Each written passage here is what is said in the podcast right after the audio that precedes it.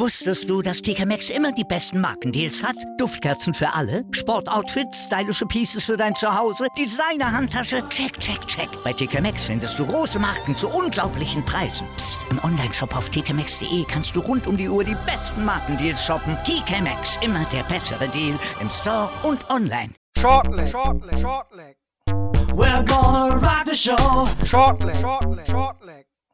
Bang your head and let it flow. Shortleg, shortleg, shortleg. Der Daten.de Podcast mit Thomas Shorty Seiler. Shortleg, shortleg, shortleg. Wir gehen mit Shortleg nochmal in die PDC-WM-Verlängerung. Wenn es sie bei der eigentlichen WM nicht gab, dann machen wir sie wenigstens hier bei Daten.de. Und damit hallo zur WM-Nachlese. Mein Name ist Marvin Fanbohm und wir reden jetzt nochmal bestimmt eine Stunde lang über die WM 2021. Und dazu habe ich natürlich auch wieder heute hier ein paar Gäste mit dabei. Zum einen der Kevin Barth. Hi Kevin. Hallo, der Steve Beaton ist natürlich wieder anwesend. Und ich bin gespannt, wie er sich heute äußert. Am Anfang, Boris Kettner ist auch mit dabei. Ich spare mir einen Spruch an der Stelle. Ich sammle einfach weiter Rekorde wie Kevin, bis ich dann irgendwann auch der Steve Beaton bin. Hallo zusammen. Und aus München zurückgekehrt mit ein paar Tage Erholung auch mit dabei, der Shorty. Ja, hier ist die Reha-Bombe. Grüße in die Runde. Freue mich auf den Abend. Ja, drei Tage Abstand. Wir nehmen auf am Mittwoch. Die PDC-WM ist schon so ein bisschen gesackt so. Und ja, wir werden einfach jetzt noch mal ein bisschen drüber reden. Was ist passiert? Was nehmen wir mit? Was bleibt hängen? Und das wollen wir in der heutigen Ausgabe so ein bisschen angehen. Erstmal generell die Frage, Kevin, wenn du jetzt so ein bisschen Abstand hast von dieser WM, was ist da so generell erstmal hängen geblieben bei dir? Ähm, oh Gott, das ist so eine sehr allgemeine Frage. Ähm, natürlich hat man, verbindet man diese WM dann einfach mit dieser Geschichte von Gabriel Clemens, ne, weil äh, wir dann gesehen haben, dass wir einen deutschen Spieler haben, der den absoluten Spitzenspieler, wie es Peter Wright nach wie vor ist, einfach dann auch schlagen kann. Ich verbinde hochspannende Spiele mit dieser WM, auch diese nicht vorhandene Verlängerung in den Sets mit, mit 14 Spielen, glaube ich, die im letzten und entscheidenden Leck dann äh, erst entschieden wurden. Ähm, und dann auch so gewisse Performances, wo ich dann auch im Nachhinein so denke, wow, ob wir das nochmal sehen. Und Dave Chisnell mit dieser Leistung in einem WM-Viertelfinale gegen Michael van Gerven äh, ihn da 5-0 zerlegt hat. Ähm, allgemein habe ich heute gelesen, dass Gavin Price äh, der Weltmeister mit dem schlechtesten Turnier-Average seit neun Jahren ist. Das äh, wirkte für mich jetzt erstmal auch nicht so, ähm, weil er es immer wieder geschafft hat, sich im richtigen Moment zu steigern. Ähm, aber natürlich bleibt auch hängen, dass wir einen neuen Weltmeister haben und ich bin sehr gespannt, äh, welche Auswirkungen das dann jetzt für, für die neue Saison dann eben auch hat, weil die WM, die wird bei allen Spuren hinterlassen, bei manchen eben positive und bei anderen eben auch negative. Shorty, du hast die WM ja auch teilweise bei der Sohn mit am Mikrofon hautnah begleitet. Wie sieht es da bei dir aus? Wenn du jetzt zurückdenkst, was ist das Erste, was dir da einfällt zur WM? Das allererste, was mir einfällt zur WM. Oha. Puh. Ich hätte jetzt gerne was anderes gesagt, aber da ist mir der gepflegteste Bart, der mir je untergekommen ist, von, einer, von Dimitri Gurbanov. Und äh, die Pilgerreise zu Dimitri Gurbanovs erster Exhibition irgendwo im Lande, wo wir mit Moody's anreisen müssen.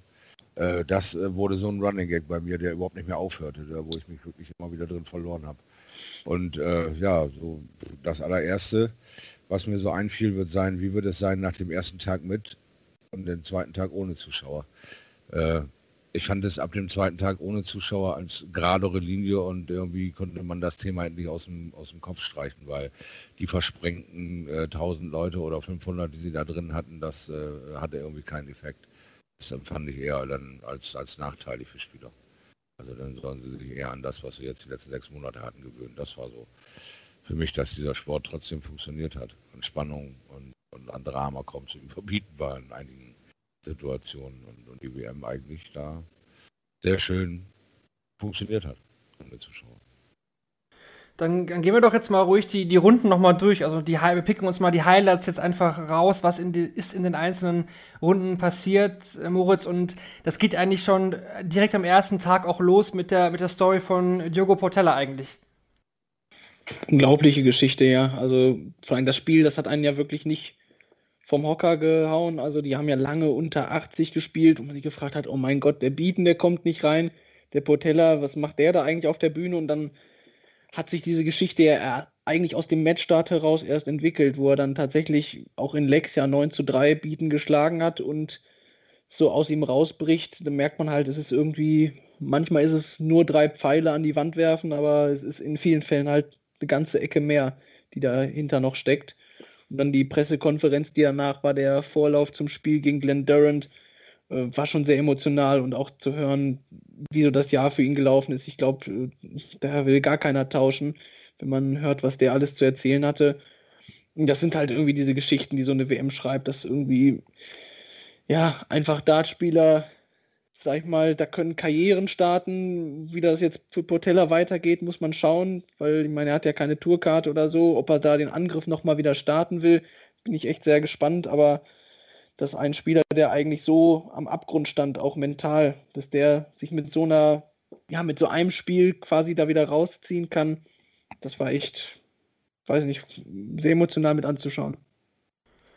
Kevin, sicherlich auch eine Story ist die des Edward Shochi Folks oder Edward Shoei Folks. Was haben wir gelernt, außer dass dieser Mann aus Japan kommt?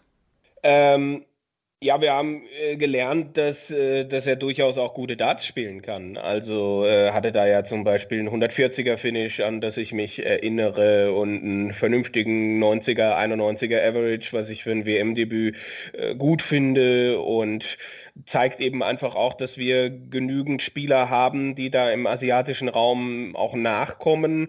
Da hat mit Sicherheit auch die Asian Tour was dazu beigetragen. Es wird halt dann jetzt darum gehen, ähm, aus diesen Spielern dann auch Leute zu machen, die regelmäßig entsprechend dann auf der Tour auftauchen, die dann auch den Sprung nach Europa wagen. Ähm, ist die Frage, ob die PDC dann vielleicht doch auch nochmal vielleicht die, das ein oder andere Tour-Event vielleicht dort drüben veranstaltet, weil sie ja nach wie vor denken, dass das einen entsprechenden Markt dann auch gibt. Ähm, aber es ist schön zu sehen, immer wieder auch neu. Also Sego Asada, wir wissen, was der kann, aber Edward äh, Shoji Folks ist natürlich dann auch jemand, der dann neu äh, aufgetaucht ist. Und das hat er in der zweiten Runde nicht mehr so richtig hingehauen, aber diesen einen Achtungserfolg hat er durchaus mitnehmen können und äh, dann auch das äh, Interview danach, glaube ich, mit der ein oder anderen Antwort ähm, ist dann schon noch in Erinnerung geblieben. In Erinnerung bleibt sowieso Paul Lim jedes Jahr eigentlich, wenn er sich qualifiziert. Shorty eine absolute Legende. Wir haben es ja schon zigmal erwähnt, aber auch sicherlich ist diese Geschichte von Paul Lim, der 3 zu 2 Sieg über Luke Humphreys, einer der Stories der ersten Runde. Ja, also selbstverständlich. Also was für ein Drama da wieder um äh, Luke Humphreys passiert ist, äh, dich äh, aus diesen Fängen der Historie rauszukommen und, und diese Beständigkeit dieses ja, Evergreens Paul Lim, unseren Singapore Slinger, den man da einfach nur für äh, bewundern kann, was der da für ein Durchhaltevermögen in unserer Sportart zeigt und äh, diesen irrwitzigen äh, Glauben immer wieder lebt, äh, ich kann sie alle holen, ich kann sie mir alle holen. Die müssen nur äh, ähm, ja, genug Fehler machen, sage ich mal, damit ich den Einstieg finde und dann wird Paul Lim enorm stark und enorm konsequent und das ist immer wieder einfach nur bewundernswert und eben zu dem Edward äh, Shui Folks würde ich noch eben anmerken, dass es ähm, da auch ganz tollen Journalismus drum gab, weil er so von seiner Geschichte so nicht die Ahnung hatte. Er ist ja nun ähm, äh, von einem Waliser und, und einer äh, asiatischen Dame da das Kind und hat erstmal ein bisschen was über seine Geschichte beigebracht bekommen, auch während der WM-Zeit, weil er diesen Achtungserfolg hatte, hat sich der eine oder andere hingesetzt, ein bisschen nachrecherchiert und hat rausgekriegt, dass äh, seine Großeltern, also alleine sein Ur-Ur-Opa, der war irgendwie professioneller Rugby-Spieler und sein äh, Opa war äh, professioneller Golfer da in Wales. Ja? Da hatte er keinen Plan von, weil äh, irgendwie ging das wohl früh auseinander und er blieb in Japan und, und Paddy dann wieder in Wales und da hat er nicht, sowieso nicht so so über die Geschichte seiner Familie viel gewusst. Für ihn war das so voll die Offenbarung, irgendwie auch voll diese äh, äh, Geschichte äh, von, von, seiner Familie erzählt zu bekommen, so als Belohnung für sein tolles Spiel. Und in der zweiten Runde hat es nicht mehr ganz gereicht, okay, aber ich glaube, der ist mit viel mehr nach dieser WM wieder nach Hause gegangen, als nur stumpf irgendwie einen tollen ersten Eindruck äh, hinterlassen zu haben. Genau, und das äh, war, wurde ja auch erwähnt von Sky oder der äh, Herr Vogts hat ja selber gesagt, dass sein Vater sich dann irgendwie zum ersten Mal nach diesem ersten Sieg auch nach Jahren mal bei ihm gemeldet hat. Also die hatten auch lange Zeit gar keinen Kontakt und das war natürlich auch sehr, sehr schön auch natürlich dann zu hören oder zu lesen, dass äh, ja da vielleicht auch wieder der Zugang zur Familie gefunden wurde. Sicherlich auch noch erwähnenswert. Leider muss man sagen, der positive Corona-Test von Martin Klärmarker in Runde 1, also Klärmarker war der einzige Spieler, den es da leider erwischt hat, ähm, hat kein Preisgeld bekommen. Dadurch kam der Südafrikaner Cameron Carvolison in Runde 2 und hat tatsächlich auch äh, die 15.000 Pfund äh, erhalten für die Rangliste. Das war auch noch so ein offenes Thema. Bekommt er jetzt nur 7.500, weil er eigentlich per Buy in die nächste Runde gekommen ist. Aber nee, er hat tatsächlich äh, in der Weltrangliste die 15.000 Pfund bekommen. Aber mehr war dann auch für den Südafrikaner nicht drin. Dann kommen wir doch schon direkt zur Runde 2, Moritz. Und ja, ich denke, das deutsche Duell ist da definitiv eins, worüber wir nochmal reden müssen. Und ich finde, es ist so untergegangen in den Jubelszenen, die nach Weihnachten noch gefolgt sind mit dem Erfolg des Gabriel Clemens. Da ist uns eigentlich ein bisschen abhanden gekommen, oder mir zumindest, wo ich überlegt habe, Moment mal, das war ja auch schon ein ganz schön geniales Spiel, was die da abgeliefert haben. Nico Kurz, der den zweiten Satz checkt wie ein Weltmeister. Also ich glaube, war ja ein Rekord für die für den höchsten kombinierten Checkout-Weg, wenn man so möchte, dass er da 161, 123, glaube ich, war es, und 160 irgendwie da hintereinander weg ins Board nagelt. Äh, Gabriel Clemens, der dann so ein bisschen am Anfang den Druck gespürt hat, diesen ersten Satz noch mitnimmt. Das war ja auch so ein bisschen die Sorge, werden sie es schaffen, diesen Trainingscharakter auf die Bühne zu kriegen oder werden sie vielleicht ah, so ein bisschen wissen, oh, wir spielen jetzt hier gegeneinander, repräsentieren irgendwie Deutschland und das Spiel flacht komplett ab. Aber das ist nicht passiert. Wir haben ein tolles Match gesehen. Ich glaube, es hat Re Rekordquoten für Sport 1 gegeben an der Stelle. Hm, tolle Werbung für unseren Sport. Das definitiv. Also dieses Duell wir wollten es nicht so früh in der WM haben, das haben wir dieses Jahr bekommen. Ich hoffe dann wirklich nächstes Jahr, dass äh, uns dieses Duell dann zumindest mal im früheren Verlauf erspart bleibt. Wenn es dann irgendwie ein Finale ist, würde ich jetzt auch nicht Nein sagen, aber ja, also in der zweiten oder ersten Runde muss das natürlich nicht sein. Kevin, Danny Baggish, sicherlich auch einer der Persönlichkeiten dieser WM. Willst du was dazu sagen? Äh, wenn ich darf. Äh ja, ich bitte drum. Okay, äh, also ich habe gerade den Spielplan auch weiter runtergeblättert und dachte, okay, als nächstes müssen wir doch eigentlich über, über Louis gegen Baggish dann auch stolpern, dieses Spiel. Ähm, ja, natürlich, also was, was er da äh, durchmachen musste und dann einen Tag vor dem Match dann noch äh, dass sein Bruder da einen Schlaganfall hatte. Ich glaube, äh, viele haben gesagt, mit den Werten, die er mitgebracht hat, von der letzten WM und auch von, vom Circuit der CDC Tour in Nordamerika, dass das jemand ist, der auch bei der WM entsprechend gut spielen kann. Und ich glaube, es sind viele äh, dann tatsächlich auch ähm, davon ausgegangen, dass er Adrian Lewis gefährlich werden kann. Ähm, aber er musste es dann halt auch in dieser Ausnahmesituation auch erstmal tun. Also wenn ich das jetzt hier sehe, er schlägt den 3-1 in Sets, ähm, gewinnt die ersten beiden Sätze klar. Gut, Luis hatte auch Probleme auf die Doppel und war wieder mal nicht in diesem Moment dann zur Stelle, hat einen halbwegs guten dritten Satz gespielt.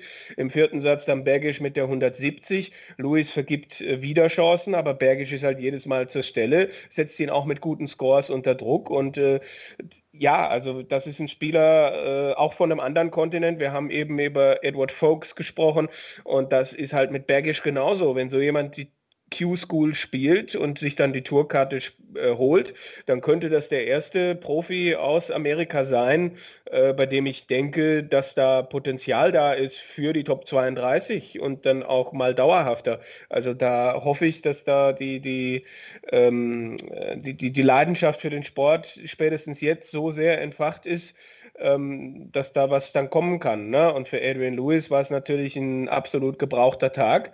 Ähm, die Niederlage wäre durchaus vermeidbar gewesen, aber am Ende äh, passt es natürlich zu seiner Formkurve. Ne? Dann muss ich gerade als Statistikbeauftragter dazwischen gerätschen und äh, für Danny Baggish noch den Turnier-Average liefern. 90,93 war ein Rekord für einen US-Amerikaner bei einer Weltmeisterschaft. Und dann muss man dabei sagen, über drei Spiele im langen Format. Auch seit es Weltmeisterschaften gibt, hat noch nie ein US-Amerikaner so gut gespielt. Das über die Distanz. Deswegen schließe ich mich da den Q-School-Gedanken von Kevin sehr gerne an. Ich glaube, wir haben auch die Bestätigung bekommen, ich glaube, über den Weekly Darts Cast, äh, dass Bergisch auch die Q-School spielen möchte. Mhm, genau. Und Danny Lobby war ja auch nicht schlecht. Also das waren jetzt ja zwei, die wirklich äh, gut mitgehalten haben. Also wenn es wenn es nicht ganz schlecht läuft, haut äh, Lobby vielleicht sogar auch den Searle dann raus in der in der ersten Mhm. Runde. Also Wenn wir, das, wir können allgemein das Fass nordamerikanisches Darts fast aufmachen. Das habe ich mir sowieso so ein bisschen auf den Zettel geschrieben, weil da gehören ja auch noch äh, weitere Spieler dazu. Matt Ja, Camp, Scott ja Campbell. mit Pech, mit Pech gehabt, oder? Äh, Lobby mit seinem äh, Tontechniker, der ihn da reinspringt in diese Doppel 7. Das war ja dann auch Oh ja. Pech so am, am Ende der Endsport wurde ihm da so ein bisschen genommen, ne? Auch ja die Geschichte, ne, dass er ja, äh, oder nach dem Spiel haben sie es ja Genau. geändert. Ja, genau. Das war ja auch so ein Stimmt. bisschen die ist Geschichte der der erste- WM. Genau, musste auch irgendwie erst wieder so ein Ei passieren, ne? Ist ändern. Irgendwie. Äh, war der auf einmal so mächtig, der Typ, das äh, hat man gar nicht vorher berechnet. Irgendwie. ne?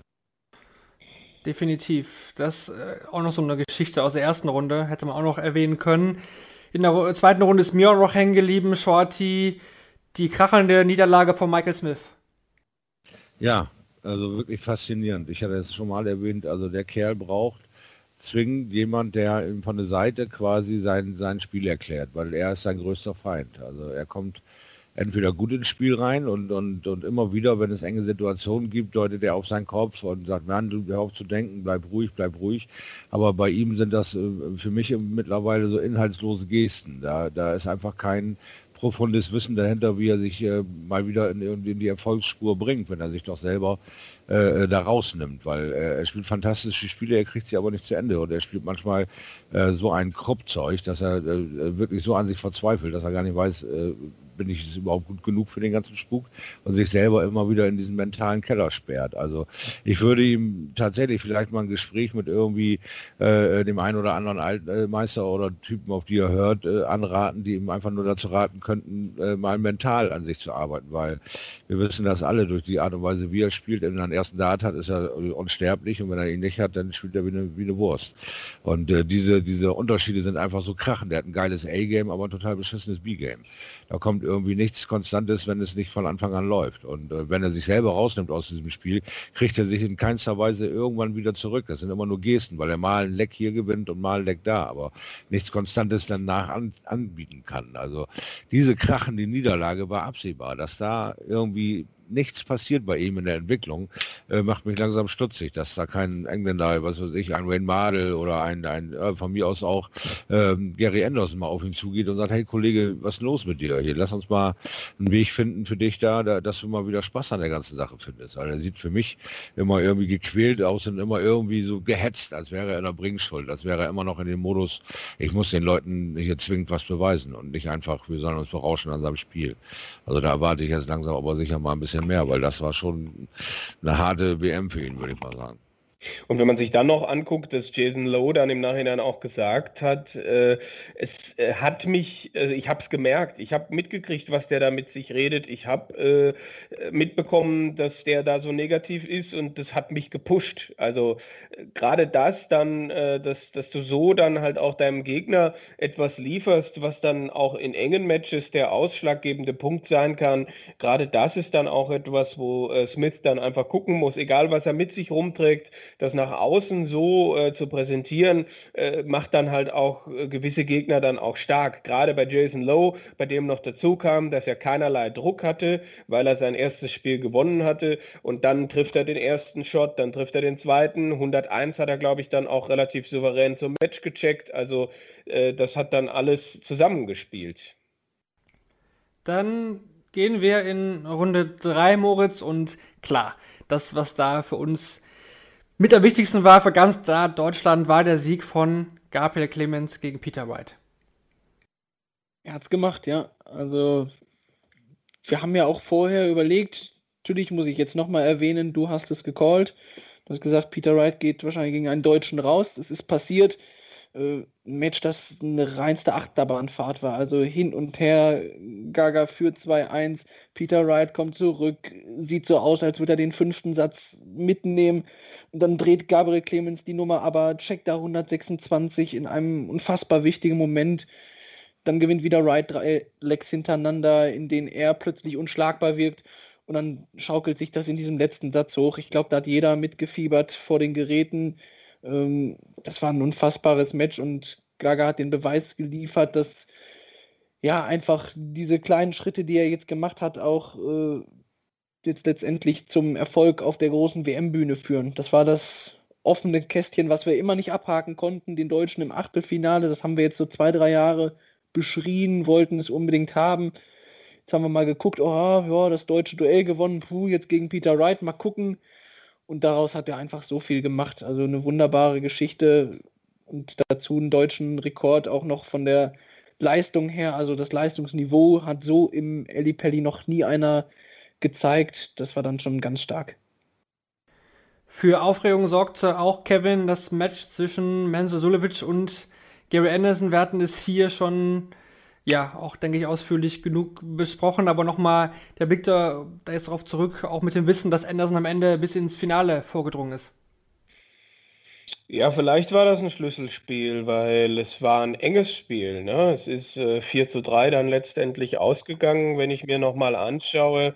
Äh, Mensur verliert den ersten Satz, vergibt da aber auch Chancen, um diesen Satz zu gewinnen. Und ich glaube, es war nicht der einzige Satz, wo er dann was hat liegen lassen. Also das hätte auch andersrum ausgehen können. Ähm, äh, ja, Anderson hat im richtigen Moment, aber glaube ich, es auch geschafft, äh, ein bisschen was draufzupacken. Auch Mensur konnte zulegen, hat dann aber im letzten Satz, im entscheidenden siebten Satz nicht mehr wirklich was zu melden gehabt. Ähm, bezeichnend für Mensur und dann auch bezeichnend für Gary Anderson, der geschafft hat, äh, zuzulegen, sich von Runde zu Runde zu steigern, das im Finale so nicht mehr geschafft hat, aber äh, dieses Spiel dann schon auch vielleicht als Schlüsselspiel dann sich da durchgekämpft hat, ja. Und wir hatten, und das haben wir eigentlich fast gar nicht so wirklich erwähnt, also wir hatten es natürlich besprochen, aber es ist gar nicht hängen geblieben. Schaut ihr den neuen Data von, von James Wade, der wahrscheinlich unemotional zum neuen Data, wie wir hier schon besprochen haben, der findet irgendwie in den ganzen Rückblicken kaum Wort. Ja, ich weiß nicht, ob es an der Person liegt oder wirklich an der Verarbeitung dieser Situation, dieses ist mir doch egal, also so, so, emotionslos wie ein Milchbrötchen, äh, als hätte er eine 26 geworfen oder irgendwas auf den Doppel gestellt, also das war so unspektakulär, ich weiß nicht. Auch in den Rückblicken und so, ich weiß nicht, was du da rausquetschen willst, aus einer, aus einer miesen Zitrone kriegst du halt auch nur Zitronensaft raus, das ist, äh, ja, schmerzhaft äh, mit anzusehen, wie, wie der untergeht, dieser Neuner weil wir doch so lange Jahre, ich glaube sechs Jahre darauf gewartet haben, ne? dass, dass da wieder einer passiert. Und dann ist es ausgerechnet der, der die meisten kassiert und äh, ja, da eigentlich nicht weiß, wie er sich äh, andersrum freuen soll, wenn er mal einen wirft. Also es war schon irgendwie skurril. Ja, das war, irgendwie, das war irgendwie traurig, muss ich ehrlich sagen. So einen neuen Data hat ja irgendwie auch keinen Wert und hat ja auch aktuell auch gar keinen Preisgeldwert mehr, Kevin. Also es ist ja echt so, dass man dieses Jahr das hat man ja gar nicht erwähnt auf Seiten der PDC, irgendwie was neuen Data-Preisgeld äh, angeht. Da war mal auch mal die Geschichte mit, man muss zwei neuen Data werfen, damit man ein Preisgeld nochmal bekommt. Also nur für die eigene Tasche natürlich, aber das hat man dieses Jahr auch ganz gekonnt irgendwie komplett außen vor gelassen. Ja, die, die steigenden Preisgelder bei der PDC äh, fallen jetzt so ein bisschen dem Ganzen da zum Opfer. Ne? Also äh, die, die Preisgelder werden jetzt allesamt für Turnierergebnisse ausgegeben und für A9-Data scheint jetzt kein Platz mehr zu sein. Ich kann das verstehen, wenn wir auf der Tour ähm, im Jahr irgendwie 30 oder noch mehr 9-Data haben, ähm, dass man dort nicht mehr diesen, diesen 400 Pfund äh, Jackpot dann hat, wo jedes Turnier, wo kein Neuner fällt, 400 Pfund reinfallen. Das hat ja mal gegeben. Aber dass man das bei TV-Turnieren rauslässt und ich, ich finde nicht, dass Neun-Data im TV jetzt zu einer Gewohnheit geworden sind. Auch im Jahr 2020, auch ohne Zuschauer, sind jetzt ja die Neun-Data nicht in Hülle und Fülle gepurzelt. Deswegen würde ich mich schon freuen, wenn man dieses perfekte Spiel wieder ein bisschen aufwerten könnte. Shorty, wie ist eigentlich deine äh, Neun-Data-Statistik? 29. Dezember, das müsste müsstest du doch eigentlich live kommentiert haben, oder? Ja, das habe ich äh, live kommentiert und ich habe, äh, wie gesagt, die ganzen Kirschen dieser WM bekommen. Ich habe äh, die Verlegung von Gary Anderson bekommen äh, durch seine äh, freiwillige Quarantänezeit auf den 23. Ich habe äh, die Deutschen spielen, das Spiel Nico gegen Gabriel machen dürfen. Und äh, nach seinem Sieg gegen Peter Wright habe ich Gabriel nochmal die Ehre gehabt, äh, auch kommentieren zu dürfen. Also ich habe wirklich äh, den Neuner noch dabei gehabt und deswegen fand ich auch, es fühlte sich ähm, irgendwie so ein bisschen wie eine Erleichterung an, dass endlich wieder einer gefallen ist. Aber die ganze Person drumherum war irgendwie ja, so unspektakulär, dass man keine Lust hatte, den großartig breit zu latschen oder sich groß mit dem zu freuen, weil er es ja irgendwie auch nicht tat. Und, und äh, ja, deswegen war der bei mir auch schnell wieder raus aus den Rückblicken oder Emotionsrückblicken für diese WM. Deswegen, ja, der Neuner von James Wade, okay. Hm. Wie, wie viele Neuner hast du schon kommentieren dürfen? Hast du mitgezählt? Oh nee, das habe ich leider nicht. Nein, nein, also ich kann mich, ich kann mich erinnern, wo ich leicht fiebrig, also halt krank äh, äh, im Bett lag, äh, du mit Tobias Drews zusammen ah. Äh, Dean Win Stanley gegen Vincent van der Voort oh. kommentiert hast und äh, äh, Tobias Drews so gar nicht aus seiner Haut konnte des leicht unemotionalen Kommentators Tobias Drews und jetzt haben wir, oh, Doppel 12 und da ist, glaube ich, der Neundata und Shorty war deutlich emotional emotionaler. Ähm, und, und das, das habe ich in Erinnerung. Könnte das dein erster kommentierter Live-9-Dater sein? Ich weiß es nicht, aber das war, also ähm, war für mich legendär. Ich möchte wetten, dass das in die Richtung kommt, weil ich glaube nicht, dass sie den mit Elmar hatte. ich weiß auch noch, dass Elmar sich ein, zwei Tage frei nahm, immer während der WM wegen irgendwas. Ich weiß nicht genau, was da so war, ob es damals schon eben um ProSieben oder so ging oder irgendwas familiäres, keine Ahnung. Aber an diesen Tagen fielen dann immer die Neuner. Mit Leuten, die mit dem ganzen Jahr über mit Darts nichts am Hut hatten. Und, und, also wie ein Tobi Drews oder wie eben auch ein Franz Büchner oder wie, äh, ja, damals auch schon ein Basti Schwele. Und immer, wenn mal dann kam, dann passierte nichts. Und äh, er hat sie immer dann bis sieben oder acht zählen dürfen und wurde dann schon medial angegangen, er solle doch endlich die Klappe halten, damit die mal wieder über die Klinge gehen, die Neuen. Aber das passierte immer nur, wenn er nicht da war. also ich habe deutlich mehr als Elmar kommentiert äh, von den Neunern, aber äh, ich habe keine Anzahl im Kopf, das weiß ich nicht. Mhm. Ich denke mal, dass äh, Statistikexperte Kettner da nochmal zuschlagen wird für die nächsten Sendungen und da nochmal eine entsprechende Statistik liefern wird. Ich, ich schlage jetzt schon zu. Nein, äh, aber das Ding ist, äh, ich will aber darauf zurückkommen, so dieses Emotionslose.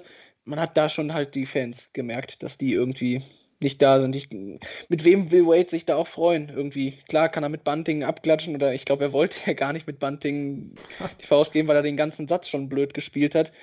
Aber das ist ja der natürliche Moment, in dem diese Kamera nach rechts schwenkt und man die jubelnden Fans sieht. Jetzt darf ich auch noch was äh, zum Besten geben als Geschichte. Ich glaube, ich habe den letzten neuen Data for Fans live in der Halle gesehen in Dublin von Michael Smith und mh, hm, wenn man die beiden Szenen jetzt mal nebeneinander hält, oh, schmerzt. Das auf jeden Fall hoffen wir einfach auf Besserung dann mit Fans im, im nächsten Jahr und dass wir nicht nochmal sechs Jahre lang dann warten müssen auf den nächsten, dass wir dann doch ein bisschen spät 2027, wenn ich denke, dann ist der nächste neue Data bei der WM, das kriegen wir doch hin. Also nicht, nicht, nicht in unserer Hand, aber wäre doch erfreulich, wenn auch im nächsten Jahr dann wieder einer fällt. Dann gehen wir Von über. Ah, ja, natürlich, natürlich. Streaming Board der Q School. Vielleicht wirft er einen so viel Überzeugung im Herzen, das ist ja cool. Natürlich. Vielleicht in der Akademie oder so, aber nicht, äh, vielleicht erstmal nicht auf der Bühne. Erstmal muss er die Zugkarte gewinnen, ne? Bloß kein Druck. Nee, nee. Ja, dann machen wir weiter mit dem Achtelfinale, sonst kommen wir hier echt nicht voran. Es gibt so viel zu besprechen bei dieser WM. Achtelfinale. Ich habe es mir nochmal angeschaut, Kevin, Clemens gegen Ratajski und ich bin zu dem Schluss gekommen, der Matchstart von Clemens, die sind immer noch nicht drin. Die sind alle noch nicht drin und das wird sich, glaube ich, auch nicht mehr ändern. Ähm, krass, dass du dir das nochmal angeschaut hast. ähm, ich dachte, das wird so zum, äh, zu so einer, es kommt irgendwie jetzt in so eine, so eine Box rein und wird äh, irgendwo in die Asservatenkammer von Sport 1 in Etage minus 14 oder sowas. Äh, ja, sie waren nicht drin. Äh, ich weiß auch gar nicht, wie knapp sie waren, äh, weil ich es natürlich nicht äh, gesehen habe und irgendwann auch nicht mehr hören wollte, konnte, was da geschrien wurde. Ähm, klär mich mal einer auf, wie knapp waren sie denn? Schon, schon knapp. knapp. Also knapper als sie von Ratajski vorher und ich habe es glaube ich schon ähm, auch dann gesagt hier im Podcast, dass dieser eine Dart auf die Doppel 8, der zweite, ich glaube, wenn der erste da nicht steckt, der erste Versuch, der wird so ein bisschen abgelenkt, dann, dann ist der drin. Also es war, war so eine Millimeter-Geschichte, aber es ist ja beim Dart so oder so. Wer verpasst da schon mal ein Wart die Dinger? Also, ne? Das, Ja, das ja. muss natürlich auch so sehen, aber am Ende steht ja die Niederlage zu Buche, das müssen wir so besprechen. Trotzdem, ich denke, wir haben ja auch schon oft genug da die lobenden Worte gefunden.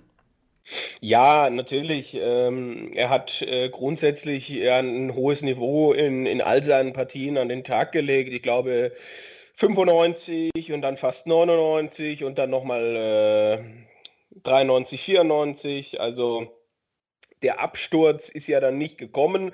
Äh, er hätte gegen Ratajski besser spielen können. Ratajski hätte aber auch gegen ihn besser spielen können. Beide Spieler haben gewisse Dinge liegen lassen. Ich denke da an den ersten Satz, wo Gaga 2-0 vorne ist und es nicht zubekommt. Das war für mich eher der Knackpunkt als die sieben Matchstarts.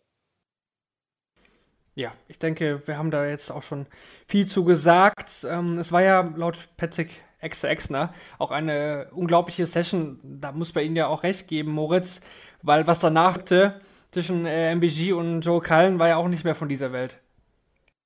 Und Joe Cullen bringt es nicht über die Ziellinie. Ne? Das, dem trauert man ja jetzt noch nach oder er mit Sicherheit am allermeisten. Dass das, glaube ich, das Spiel ist, an dem er danach zumindest noch nie so stark zu knabbern hatte. Ähm, Hat dort echt Van Gerven nach drei, vier Sätzen wirklich an die Wand gespielt. Van Gerven hat nicht ganz sein A-Level gespielt, aber selbst mit dem hätte er gegen diesen Joe Cullen, der 1980er ins Board nagelt, arge Probleme gehabt. Ja, und dann gehen die letzten beiden Sätze halt beide ins Entscheidungsleck und besonders im siebten hat man dann ja echt gesehen, wie bei Joe Cullen die Welt zusammenbricht. Das war ah, tragisch anzusehen, weil er hat alles vorbereitet, hat super gespielt und dann kommt dieser kleine bisschen Einbrechen, da kam dann auch die Pause, glaube ich, nach dem vierten Satz, wo dann Van Gerven sich nochmal sammelt und sagt, komm jetzt einfach zu Ende spielen und versuchen, das noch umzudrehen und ja, das ist ja so immer dieser Moment, wenn Van Gerven dann aufkommt, dann wartet man auch so darauf. Ja, ja, jetzt kommt er, jetzt wird er das machen. Und Joe Cullen hat sich eigentlich gewehrt, aber nicht, nicht genug, um ja, den Van Gerven umzustoßen. Zwei Matchstarts auf Bull. Ich glaube, hat für das unfassbarste Stück Kommentar gesorgt von John Part, der gar nicht mehr wusste, wie er den Satz noch zu Ende bringen sollte, als Joe Cullen da auf das Bull die 164 probiert. Ich glaube, das lief im Ellie Pelli, wurde auch gesagt, äh, unter den Leuten der PDC lief das rauf und runter, wie John Part dort äh, sich komplett verhaspelt hat. Und ja, ging halt nicht rein, das Ding. Das ist schade, aber war ein, eine absolute Achterbahnfahrt zum Abschluss dieses, dieses Dienstags. Oder dem, was ein Dienstag? Ich glaube. Ja, Ja, das war ein, war ein Dienstag. Du hast gesagt, Cullen konnte MBG nicht umstoßen, Shorty. Das hat dann aber eindrucksvoll im Viertelfinale Dave Chisel getan. eindrucksvoll, unnachahmlich und äh, Chizzy, you make me dizzy. Also das war ähm, ja unerbittlich und, und, und diese Lust am Tag davor bei dem Interview. Ja, ich habe es jetzt hier gewonnen, ich weiß leider nicht, gegen wen er da gerade gewonnen hatte und freut sich einfach diebisch äh, nach so langer Zeit mal wieder gegen Michael zu spielen, weil er äh, toll trainiert und es läuft alles gut und er fühlt sich stark und er hat Bock drauf.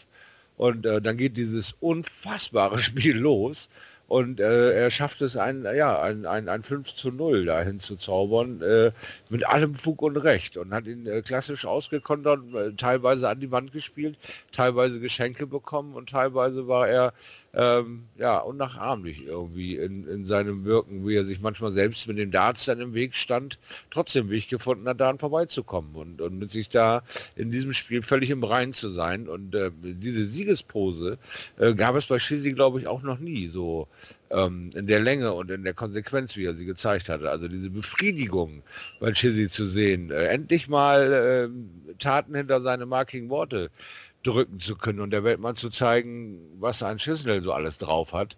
Äh, wenn es ihm doch nur öfter gelänge äh, da oben, dann würde er wahrscheinlich auch äh, äh, der Nächste sein, der so einen Major-Titel sich äh, greifen könnte. Also endlich auch diesen Makel da ein bisschen weiter auswetzen und putzen. Also Chizzy war für mich äh, die absolute Überraschung des Tages und überragend gespielt. Dann kommen wir zur finalen Phase des Turniers. Ich würde sagen, wir fassen da jetzt Halbfinale und Finale mal so, so ein bisschen zusammen, weil am Ende bleibt dann ja ein Spieler stehen. Es ist dem Fall natürlich auch der Weltmeister in Form von Gavin Price. Kevin, du hattest schon gesagt, Gesamt-Average ist nicht so hoch im Vergleich zu den Weltmeistern der letzten Jahre. Ich habe es auch noch rausgeschrieben, äh, der hat keinen Top-10-Spieler bezwingen müssen. Äh, auf dem hm. Weg, auf dem Weg zum, zum Titel. Gut, ist im Nachhinein klar, ist Anderson wieder in den Top 10, aber stand vor der WM, seine Gegner waren alles keine Top 10-Spieler. Also er hatte jetzt nicht den schwierigsten Weg. Wer hatte denn den schwierigsten? Weiß ich nicht. Hm. Hätte mich jetzt mal, aber äh, klar. Also es gab sicherlich mal Jahre, wo es schwerer war, sag ich mal. Meinst du jetzt bei dieser WM, um da hinzukommen oder überhaupt mal in der Historie? Mm, ja, eher bei dieser WM, um es irgendwie zu versuchen zu vergleichen. Wenn also, überhaupt, wenn überhaupt aber weil er Van Gerven geschlagen hat. Ne? Ja, und Van, davor Van Dolvenberg. Ja, wahrscheinlich Gut, Dirk, Dirk, der gegen Cross spielen musste, gegen äh, Gary Anderson, gegen wen hat er davor gespielt? Äh, Durant. Durant, ja klar. Also klar, Price hat ähm, ja, also am Ende holt er diesen Titel und am Ende äh, ist es wieder so gewesen, dass jemand anders Van Gerven für ihn rausgenommen hat. Das war auch beim World Grand Prix schon so. Ähm, das war auch so, als Dimitri das World Matchplay gewonnen hat, hat jemand anders von Gerven rausgenommen. Also es scheint wohl so zu sein, dass äh, äh, die direkten Duelle gegen Van Gerven am Ende dann immer noch die schwersten sind, vor allem dann auch im Finale. Aber Price hat das nicht spielen müssen. Price hat äh, in vielen Spielen natürlich dann äh, auch in in entscheidende Sätze gehen müssen. Letztendlich kann er ja nichts dafür, dass er nicht gegen jemanden aus den Top Ten spielen musste. Er hat halt das Beste daraus gemacht. Er hat sich von Spiel zu Spiel gesteigert. Er hat von gewissen Fehlern seiner Gegner profitiert. Aber das muss für ihn auch ein Signal sein, zu sagen, okay, ähm, es wird nicht bei jedem Turnier und auch nicht bei jeder WM so sein, dass die Gegner so unkonstant sind. Ne? Also Michael van Gerven hat ja in den Runden, bevor er ausgeschieden ist, unfassbar viele hohe Averages, eine 108, eine 106, solche Dinge rausgehauen und ist dann gegen äh, Chisnell, glaube ich, dann nicht dreistellig gewesen. Also es wird auch mal wieder eine WM kommen, wo der Spieler ähm, da sein wird, der, der sehr, sehr konstant die dreistelligen spielt. Und äh, Price hat das, glaube ich, einmal vorm Finale getan und dann im Finale weiß ich es gar nicht, ob es jetzt genau 100 war. Ja, ja 100,08. Ähm, Genau, also er hat es zweimal getan. Er ist jedes Mal, äh, hat er seine Anforderungen erfüllt, hat nicht immer geglänzt, aber letztendlich gehört da auch viel dazu und er hat halt einfach auch als Spieler in der Saison davor äh, die meisten Titel geholt und äh, es ist sehr eng aktuell in der Spitze und auch generell unter den ersten 20, 30 und ähm, ja, da jetzt seine Leistung klein zu reden, fällt mir schon auch schwer. Aber ich finde es auch bemerkenswert, das ist äh, in der Geschichte davor, äh, der hat Adrian Lewis zuletzt einen niedrigeren äh, WM-Sieger-Average gespielt, 2012, und das war irgendwie 94. Price mit 98,4 ordentlich, aber natürlich kommt er nicht an einen Michael van Gerven ran, der glaube ich auch mal eine 106 gespielt hat, als er Weltmeister geworden ist sollte jetzt auch gar nicht irgendwie negativ gemeint sein. Es sei mhm. nur halt auffällig, dass, dass ohne Top Ten Gegner da auszukommen ist, was ja eigentlich nicht oft äh, der Fall war, auch in den letzten Jahren, wenn man so, wenn man so schaut. Gut, mhm. dann Van Gerven ist ja selbst die Eins, dann der kann sich ja nicht selbst rausnehmen zum Beispiel, aber ja, wir haben trotzdem, denke ich, auch ganz interessante Statistiken hier immer mal wieder gebracht und das sicherlich auch noch eine davon. Price definitiv einer der Gewinner, natürlich der größte Gewinner dieser WM. Jetzt würde ich dann doch noch gerne ein paar andere Gewinner von euch nennen. Ich würde mal sagen, Shorty, man musste auch Gary Anderson zuzählen.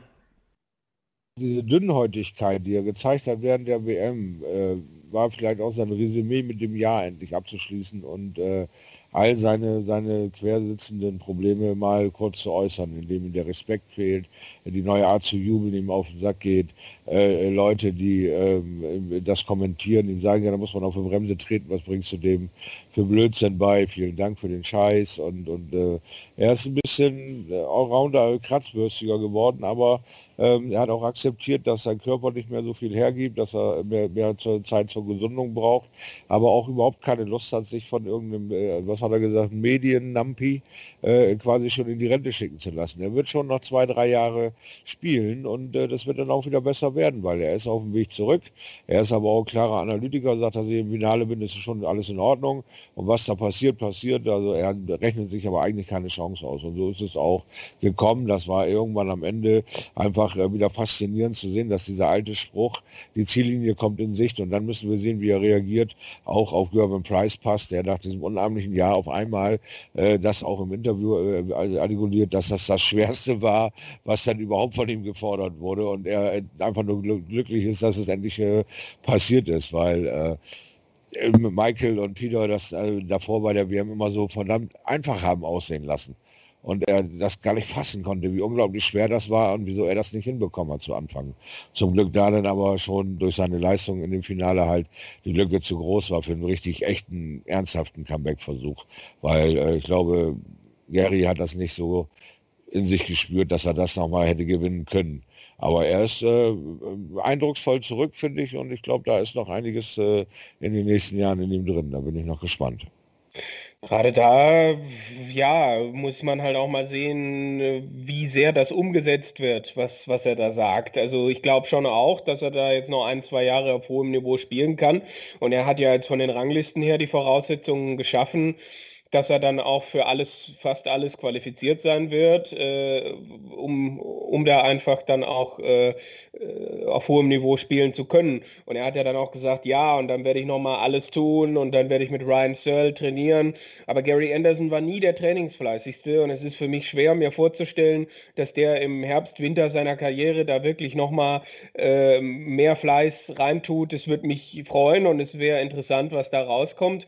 Und ich glaube schon auch, dass da noch ein bisschen was in ihm steckt, aber äh, mal sehen, äh, was wir jetzt aus diesen Worten tatsächlich da äh, dann irgendwie rausholen können. Weitere Gewinner hatten wir, glaube ich, auch schon besprochen. Gabriel Clemens definitiv gehört dazu. Joe Cullen auch, der seine Negativserie bei der WM jetzt auch eindrucksvoll beendet hat. Moritz, aber man muss, denke ich, auf jeden Fall auch Stephen Bunting und auch Daryl Gurney zu den Gewinnern dieser WM zählen vor allem aus dem einfachen Grund, wo kamen die bitte her? Also die hatte keiner auf dem Schirm. Die hatten ein bisschen vielleicht das Glück auf ihrer Seite, Bunting oben, dass er den Wade früh rausgenommen hat. Er hat keinen ganz hochklassigen auf seinem Weg gehabt. Äh, gehabt. Hm, Kevin hat da schon in der Vorschau ja gesagt, das wird wahrscheinlich das Viertel sein, was am schwersten zu tippen ist. Er sollte recht behalten, dass dort halt ein Peter Wright rausgeht, ein Wade rausgeht und Bunting hat diese Gunst der Stunde genutzt und er hat sie ja nicht einfach nur genutzt im Sinne von, ich wisch mal auf, was die anderen so liegen lassen, sondern er hat es qualitativ gezeigt. Und das hat mich beeindruckt.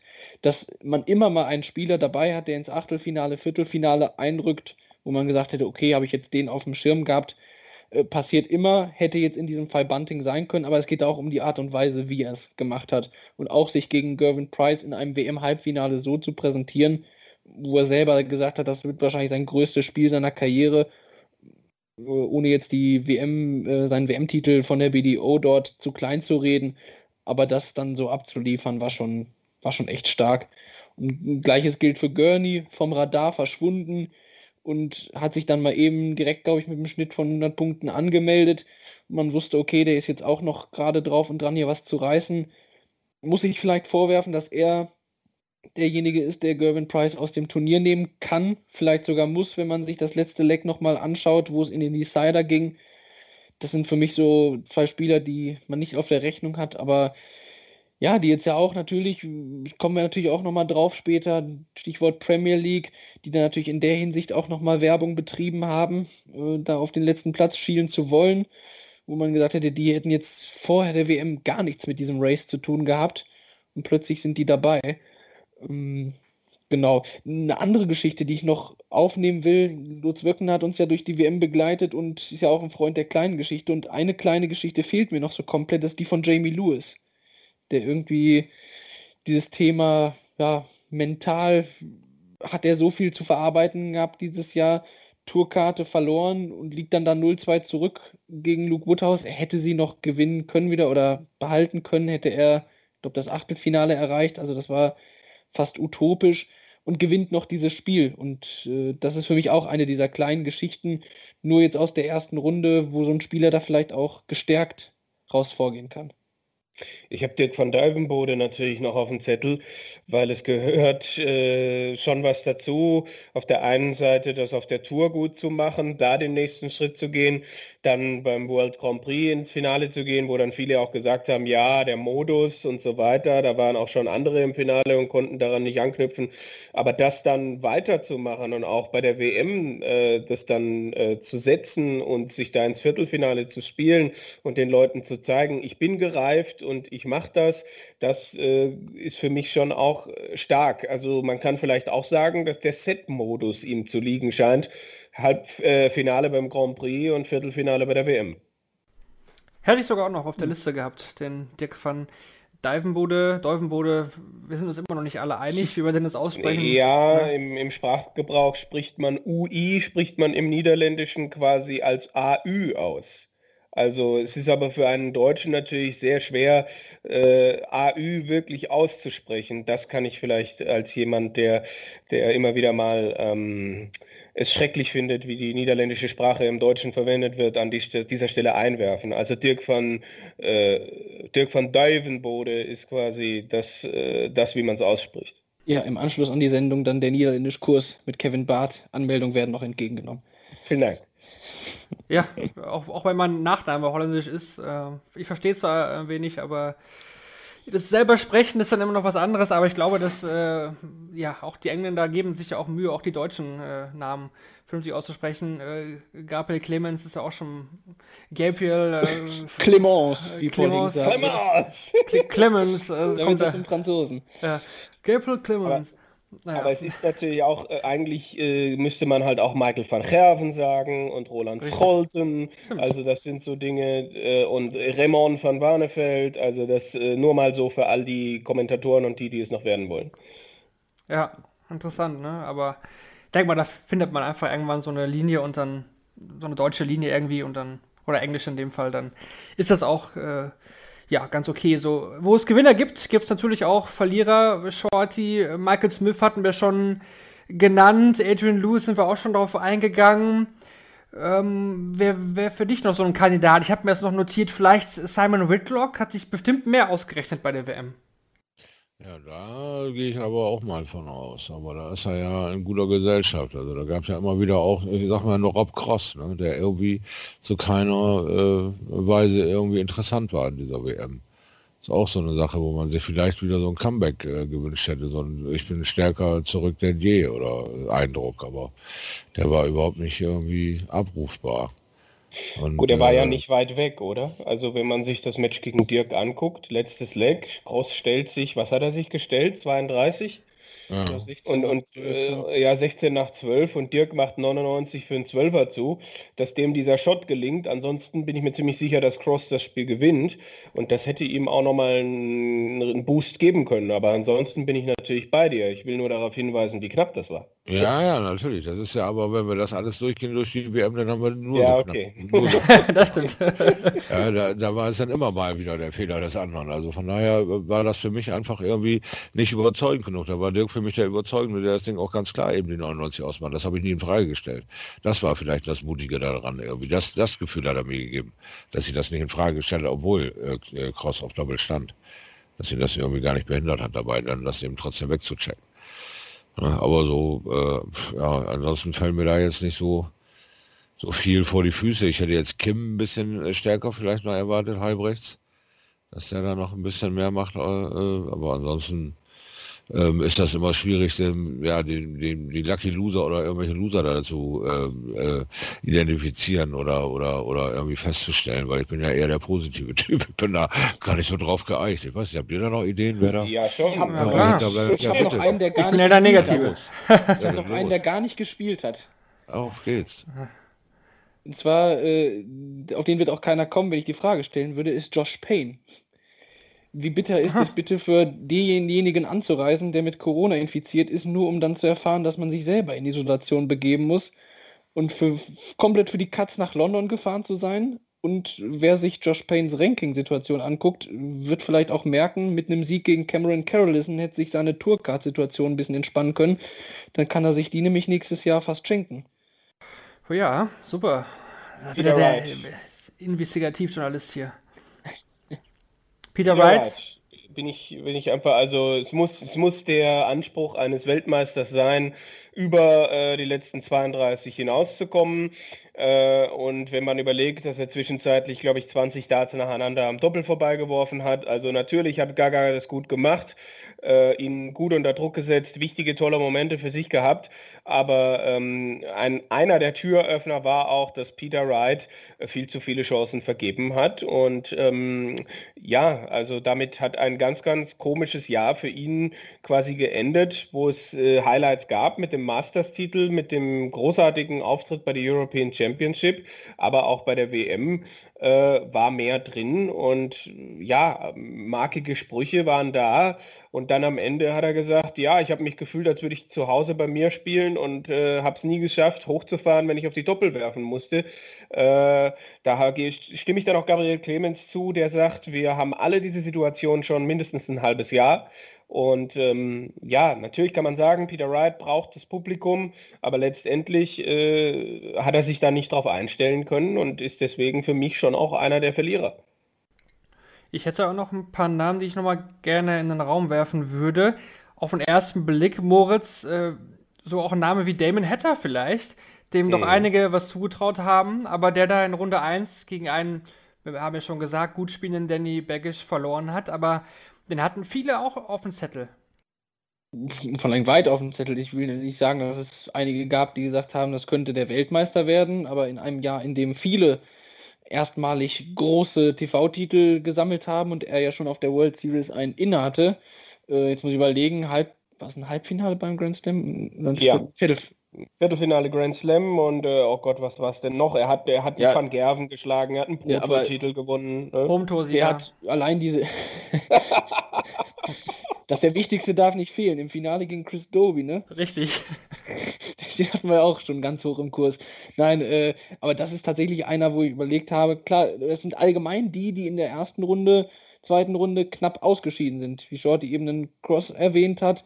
Ähm, da habe ich auch einen Luke Humphreys auf dem Zettel, der eben die Legende Paul Lim nicht abschütteln konnte.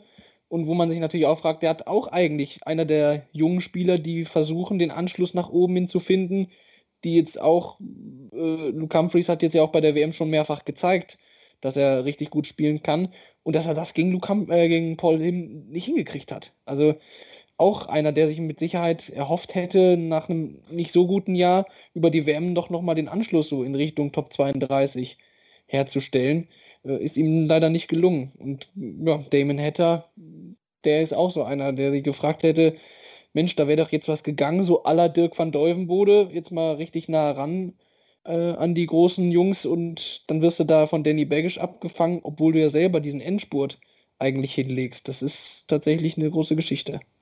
Für mich ist äh, Nathan Aspinall dann, um nochmal so einen großen zu nennen, auch einer der Verlierer, weil äh, Vincent van der Voort hat ein gutes Spiel gemacht, aber Aspinall, ja, hat außer die zwei Sätze, die er gewonnen hat, um einen 0-2 Rückstand aufzuholen, hat er, hat er nicht so viel angeboten. Hätte auch schon im Spiel davor gegen äh, Scott Waits rausgehen können. Also ich erwarte von einem Spieler, der dieses Potenzial hat, ein bisschen mehr. Ähm, und Van der Voort war an diesem Tag nicht unschlagbar. Dann habe ich doch noch äh, einen Namen, der vielleicht im ersten Blick auch kein wirklicher Verlierer ist, aber ich habe das Gefühl, er hat irgendwie was, was liegen lassen oder es hätte auch nach seinem Geschmack weitergehen sollen. Das ist Shorty Dimitri Vandenberg vielleicht, oder? Also ich meine, der war so gut drauf, der, der war in Form und Vergerben war ja auch Schlag, wie man dann gesehen hat. Aber er ist dann auch gegen einen guten Cheesy ausgeschieden, klar. Aber trotzdem habe ich irgendwie ein Gefühl, dass, dass er sich da auch irgendwie den ganz großen Rand vielleicht ausgerechnet hat. Ja, ja, natürlich. Also mit der Vorlage, dieses äh, Jahr so gut begonnen zu haben, nach diesen ganzen Verwirrungen, muss man das aber auch irgendwie äh, so sehen, weil seine Leistungen waren stabil, nicht herausragend, aber stabil in letzter Zeit nur. Er sagt zwar, es äh, effektiert ihn nicht mit dieser Beinschiene, aber scheinbar ist sie doch irgendwie äh, so das Zünglein an der Waage, weil er kam ja seitdem nie wieder so richtig in, in, in diesen Volltritt wie am Anfang des Jahres. Und auch hier bei der WM äh, präsentiert er sich eigentlich gut und ich äh, hat dann aber äh, zu viel rumkokettiert mit dem Tempo und hat sich selber in den Schuh gespielt sozusagen, hat sich selber rausgenommen aus diesem Spiel, weil äh, das hätte er einfach auch über, aufgrund seiner Leistung, die er sowieso angeboten hat, äh, zu Ende fighten können und dann sehen, ob er das nach oben schraubt, aber er macht am Tempo rum und verliert seinen eigenen Schwung und kommt da dadurch nicht mehr in entscheidende Situationen äh, oder muss immer irgendwelche riesen Finishes checken. Also das äh, hat er sich selber äh, versaut, die ganze Nummer, aber dafür ist er ja nun mal noch im Lernprozess. Also ich äh, setze ihn da gerne mit auf die äh, Verliererliste äh, für dieses Jahr, weil da war mehr drin, da hast du recht. Damit wir jetzt hier nicht negativ rausgehen aus dieser Sektion, habe ich noch einen, einen großen Gewinner. Und das ist der Dartsport an sich, finde ich. Wir oh. hatten, hatten das ja, oh. oh, ja, wir hatten das ja schon auch mal kurz angesprochen. Jetzt haben wir auch mal die Quoten nochmal ausgewertet. Wir hatten es gestern auch nochmal, Kevin und ich haben es geschrieben auf unserer Seite. Die waren sehr, sehr gut, Kevin. Und auch von Zone weiß man, wie er immer gesagt hat, dass auch da die Quoten deutlich angestiegen sind. Also man hat diese Probe der WM ohne Fans, muss man sagen, sehr, sehr gut bestanden. Ja, krass. Also äh, hätte ich hätte ich auch nicht unbedingt gedacht. Also weil ich schon auch äh, sehe, äh, ja, was wir was wir oftmals für ein Publikum bei diesen Turnieren haben und äh, wir oft auch über die äh, Stimmung äh, geredet haben und die Leute, bei denen man nicht so richtig weiß, wie viel Begeisterung für Dart an sich tatsächlich da ist. Aber die WM hat gut funktioniert und sie hat nicht erst funktioniert, als Gabriel Clemens Peter Wright geschlagen hat, sondern sie hat auch davor schon funktioniert. Und ähm, es, ist, es ist toll. Es ist auf jeden Fall toll zu sehen und dass der Sport da seine Chance auch genutzt hat dass da äh, Geschichten, ich meine, diese, diese Geschichten, über die wir jetzt alle geredet haben, über die Gewinner oder Verlierer, die produziert ein Turnier mit 95 Spielen ja schon auch fast von alleine. Ähm, aber es muss halt auch beim Zuschauer ankommen und das hat funktioniert. Besonders beeindruckend war natürlich, dass Sport 1 äh, auf seinen Livestream angeboten äh, die ähm, Zugriffszahlen um 70 Prozent gesteigert hat. Das fand ich besonders beeindruckend, wo man da bei ungefähr 10 Millionen rausgekommen ist das ist ja dann schon äh, ziemlich stark, ja. Und vor allen Dingen liefen ja auch Sachen wie Bundesliga jetzt auch noch parallel. Also wir hatten jetzt ja auch, ja. auch an diesem Wochenende schon, in der vergangenen Wochenende lief ja Bundesliga, was in den letzten Jahren ja nie der Fall war. Also klar, sowas wie vier Chancenturnier zieht auch einige Leute an. Wintersport haben wir immer. Aber wir hatten ja bis zum Anfang der WM und jetzt wieder am Ende auch die Bundesliga als Konkurrenz. Und es liefen ja auch namhafte Spiele. Deswegen denke ich auch, wir haben es da bei uns äh, bei Daten.de an den, an den Reichweiten auch gesehen und auch von Lutz wissen wir, bei der Welt ist das genauso. Das ist alles angestiegen und das ist eigentlich in den letzten Jahren immer so gewesen. Man denkt immer, soll da noch mehr kommen, aber es ist so und das ist natürlich sehr, sehr erfreulich und klar. Deutschsprachige Erfolge sind immer gut und das soll auch die Überleitung sein, Moritz. Wir möchten noch mal kurz über die Deutschsprachen generell reden. Ich denke, Gaga haben wir ausführlich behandelt. Dann nochmal vielleicht von dir die Einschätzung zu Max und Nico Kurz. Beide haben ein Spiel gewonnen, das ist sehr erfreulich. Beide sind dann in der zweiten Runde eben ausgeschieden. Kurz dann halt gegen Clemens, wir hatten es erwähnt, und Max gegen einen sehr gut spielenden Mervyn King. Genau, ich hatte eben auch, glaube ich, schon so ein bisschen angerissen, dass mir Nico Kurz im Gaga-Jubel auch untergegangen ist. Also, dass man sich da auch gerne erinnern darf, dass die Leistung gegen Hamilton Hut ab davor, weil das war ein schwieriges Spiel, nicht wegen des Averages oder irgendwelcher Zahlen, sondern einfach diese Prüfung, die ihm Andy Hamilton gestellt hat. Ich verlangsame den Rhythmus, ich leck da an meinen Darts rum, mach da kleine Mätzchen. Da hat sich Nico nicht außer Ruhe bringen lassen. Das war eine sehr aufgeräumte Performance und hat dann einfach auf seine Momente gewartet. Das war echt cool gemacht.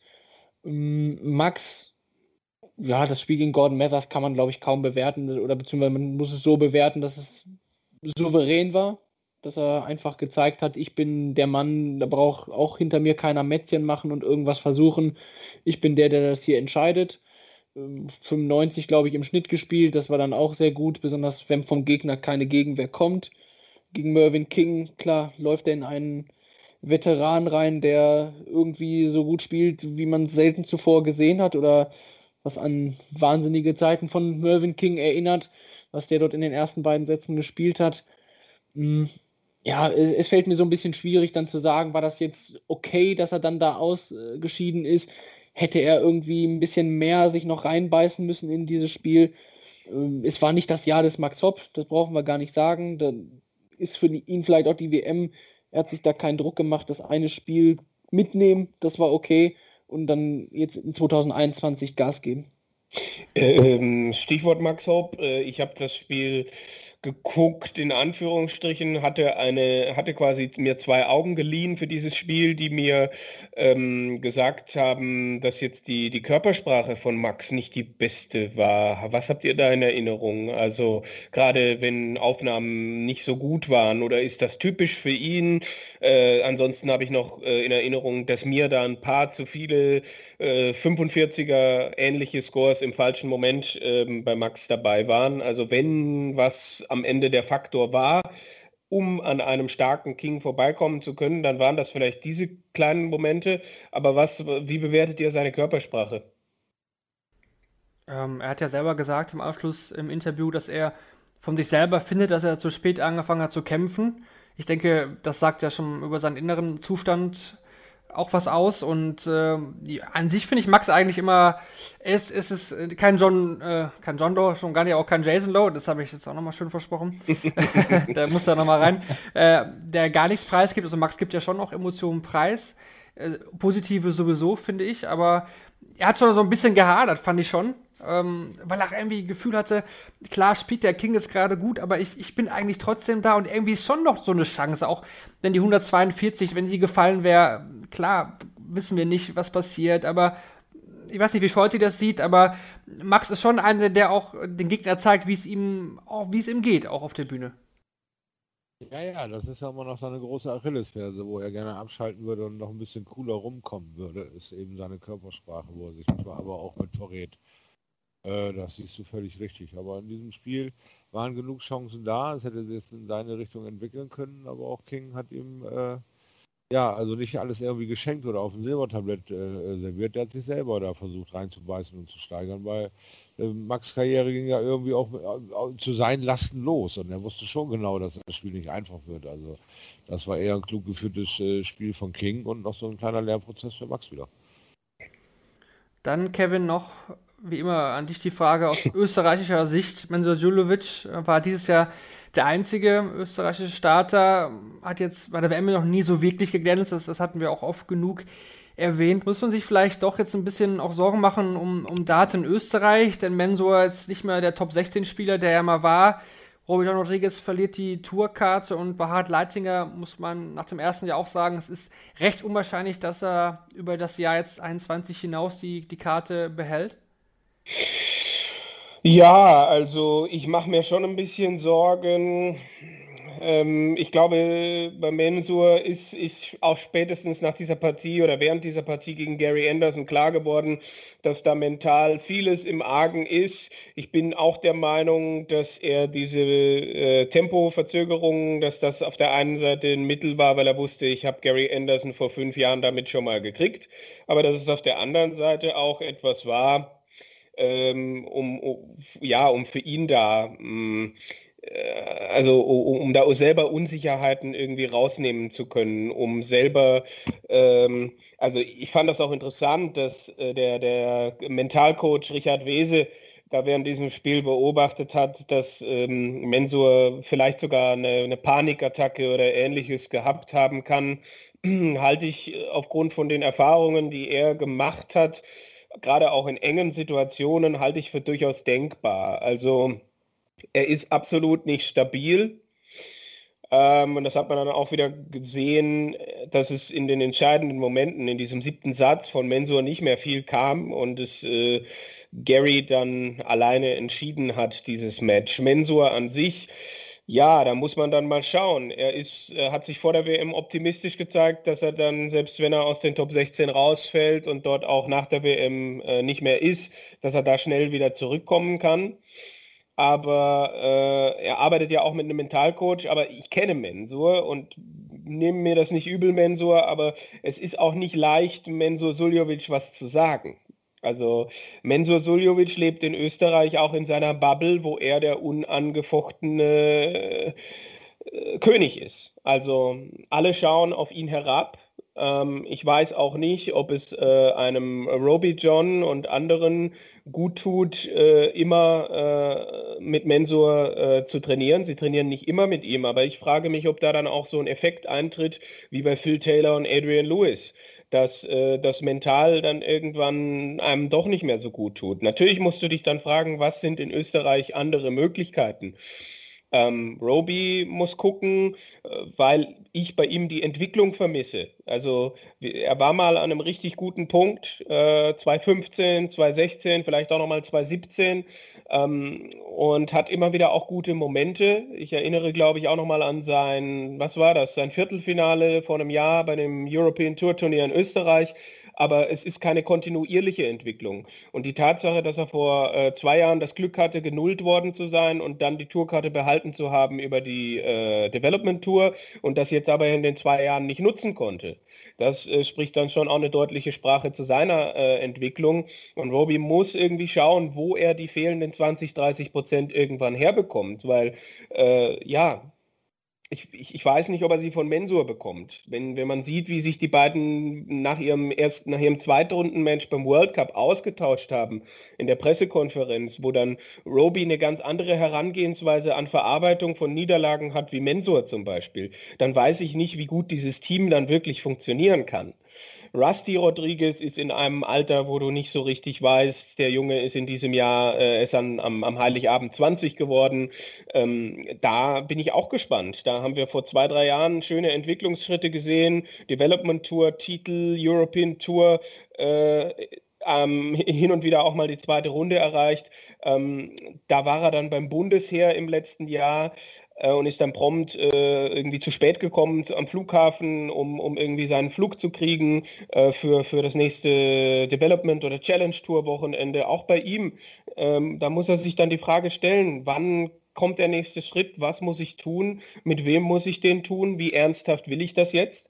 Und ansonsten kommt da natürlich in Österreich eine Lücke. Michael Rastowitz hat sein Management äh, nicht gewechselt, sondern hat ein Management, ist im selben Management wie Mensur Suljovic. Aber seit er dieses Management hat, äh, sind 80 plus oder auch 90 plus Averages eine Seltenheit. Also auch da, was, was, was ist da los? Ist, ist, die, ist der Schatten von Mensur zu groß?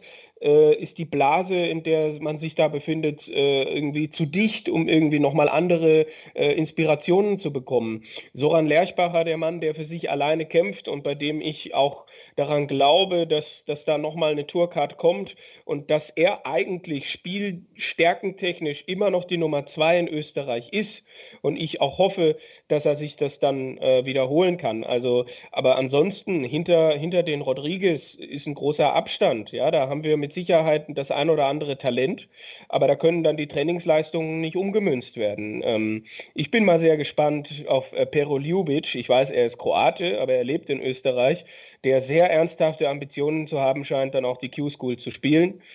Ähm, und ja, bei anderen, wenn ich dann sehe, ist äh, Stefan Taferner zum Beispiel, ist halt ein Trainingsweltmeister. Der postet jeden, jeden Tag auf Facebook, was er im Training spielt. Aber ich habe äh, noch nie gesehen, dass er äh, bei der Q-School oder sonst wo die 90 plus gespielt hat. Also da bin ich auch mal sehr gespannt, äh, wie hungrig die Jungs und Mädels äh, in Österreich da tatsächlich sind. Ich glaube, es wird versucht zu arbeiten, auch im Nachwuchs äh, gibt es viele, ne, der Verein Darts Control, wo auch äh, Mensur und Roby, wo die alle Mitglieder sind, zumindest nur im Hintergrund. Ähm, da wird gute Nachwuchsarbeit auch geleistet. Aber ähm, der Sprung ist natürlich schwer, auch wenn die Voraussetzungen miteinander zu trainieren natürlich größer und besser sind als in Deutschland, weil man näher aneinander dran wohnt. Aber da dasselbe wie mein, mein erster Gedanke ist auch mein letzter. Wie groß ist der Schatten, den Mensur wirft? Und äh, auch für Mensur selber ähm, muss er sich die Frage stellen, äh, höre ich dann auch mal anderen Leuten zu, die mir vielleicht was zu sagen haben und fasse das dann nicht als Kritik an meiner Person auf, sondern einfach als äh, konstruktiven Vorschlag, äh, wie ich vielleicht nochmal weiterkommen kann. Weil äh, dieser, dieser Blick raus aus dieser Blase, in der Mensur natürlich zu Recht verehrt wird, der könnte nicht nur ihm äh, was bringen. Das war Austrian Darts bei Kevin Barth. Wir wissen jetzt definitiv ausführlich genug, wie es in Österreich aussieht, aber definitiv auch wichtig, weil ja, auch der österreichische Markt ist ja auch einer, der auch von uns bedient wird. Wir haben ja auch viele Zuleser, sag mal Zuleser, also Leser aus Österreich und auch der Schweiz. Auch da würden wir uns natürlich freuen, wenn es mal ja. irgendwie auch einen Two-Card-Inhaber aber gibt. Thomas Junghans wird sicherlich auch wieder die, die Q-School spielen Ja, er startet auch für Deutschland, aber trotzdem, wohnt ja in der Schweiz. Und mal sehen, mal sehen, was die Q-School uns dann im Februar bereitet. Äh, Moritz, einmal noch kurz auf die Damen geschaut. Lisa Ashton und Dieter Hetman. Hatten jetzt in diesem Jahr keine Fallon Sherrock-Story. Aber trotzdem waren das ordentliche Leistungen. Also zumindest das, was man vorhinein erwarten konnte von Dieter Hetman. Einsatzgewinn und von Ashton. Sie war ja wirklich nah dran gegen Adam Hunt. Ja, und sie liefert jetzt von all Dingen, also sie kommt immer näher. Sie bringt es noch nicht fertig. Ich glaube, ich habe es auch in der Folge des Tages gesagt. Sie bringt es noch nicht fertig, es über die Ziellinie zu bringen. Das schafft sie auf der Pro Tour schon. Da hat sie sich reingespielt. Da ist sie mittlerweile anerkannt. Nur es fehlen jetzt halt diese Siege auf der Bühne. Ich, ich glaube, sie hat noch nicht auf der European Tour gespielt. Jetzt bei der WM war sie ja nah dran, aber halt nicht nah genug. Also das war aber trotzdem vom Niveau her, was dort äh, geboten wurde, mit Sicherheit eine der besten Bühnenleistungen mal wieder einer äh, Dame, besonders über diese Distanz auch. Und gerade ein Adam Hunt, der glaube ich im ersten Satz 107 spielt und äh, sich fragen muss, warum er 0-1 hinten liegt. Ja, weil Lisa Ashton eine sehr gute Dartspielerin ist. Also das hat mich schon arg beeindruckt. Schade, dass es nicht ein weiteres Kapitel gegeben hat. Da hat dann auch ein starker Adam Hunt zu beigetragen. Ähm, bei Dieter Hetman, gut, da kann man einfach nur sagen, das ist mit Sicherheit einfach völlig verdient, dass diese Dame, die viel für den Dartsport getan hat, die auch vor 15 Jahren schon gegen Männer im TV gespielt hat, dass die jetzt nochmal so ein bisschen gekrönt wird damit, dass sie bei der WM spielen darf.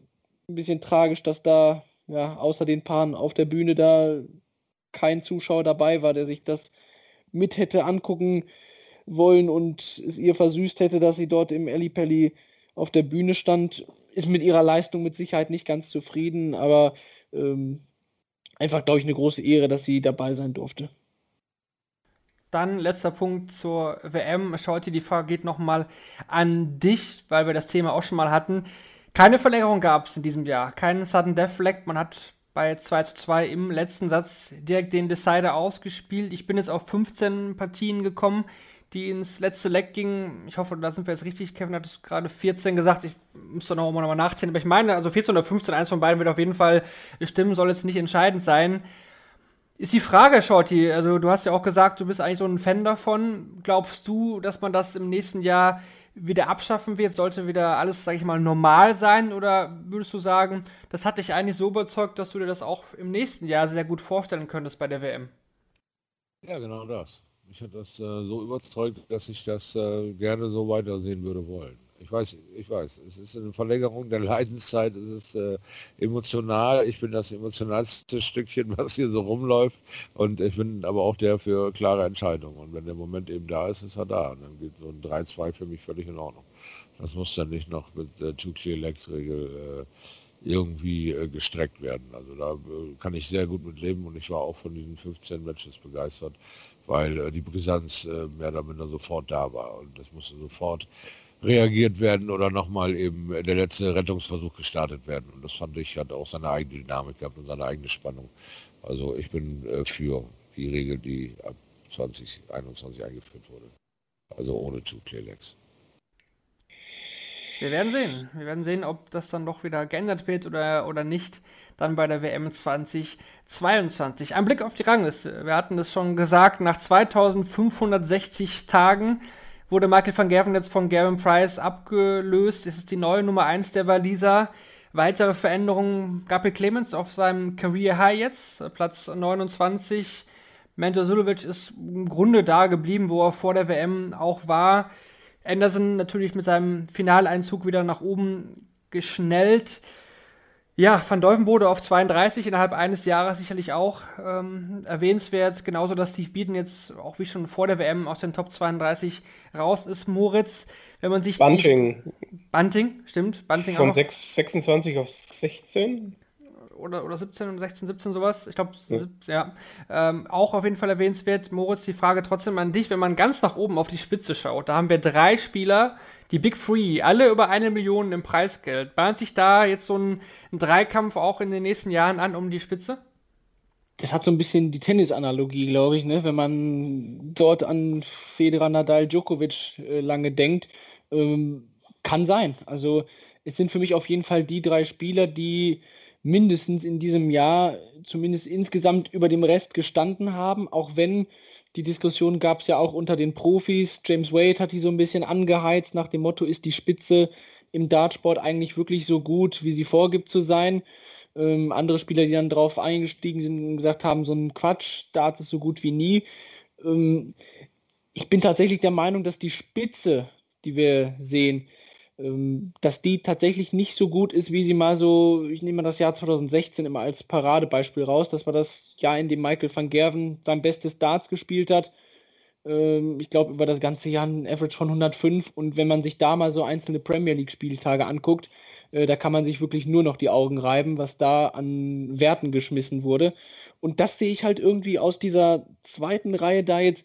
Ich habe da jetzt einen Rob Cross, ja, Michael Smith, James Wade, Espinel Durant aus dieser Riege irgendwie. Ich würde mir wünschen, dass wir da wieder hinkommen.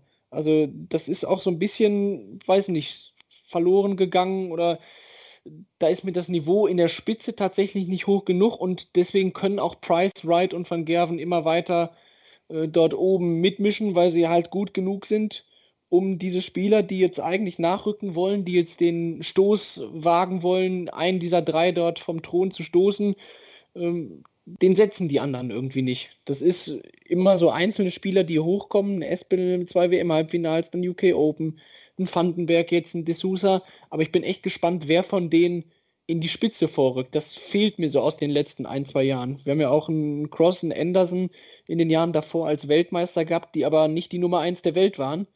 Und solange sich halt jetzt Price, Wright und Van Gerven diese WM-Krone schnappen, werden sie auch dort einsam ihre Kreise ziehen.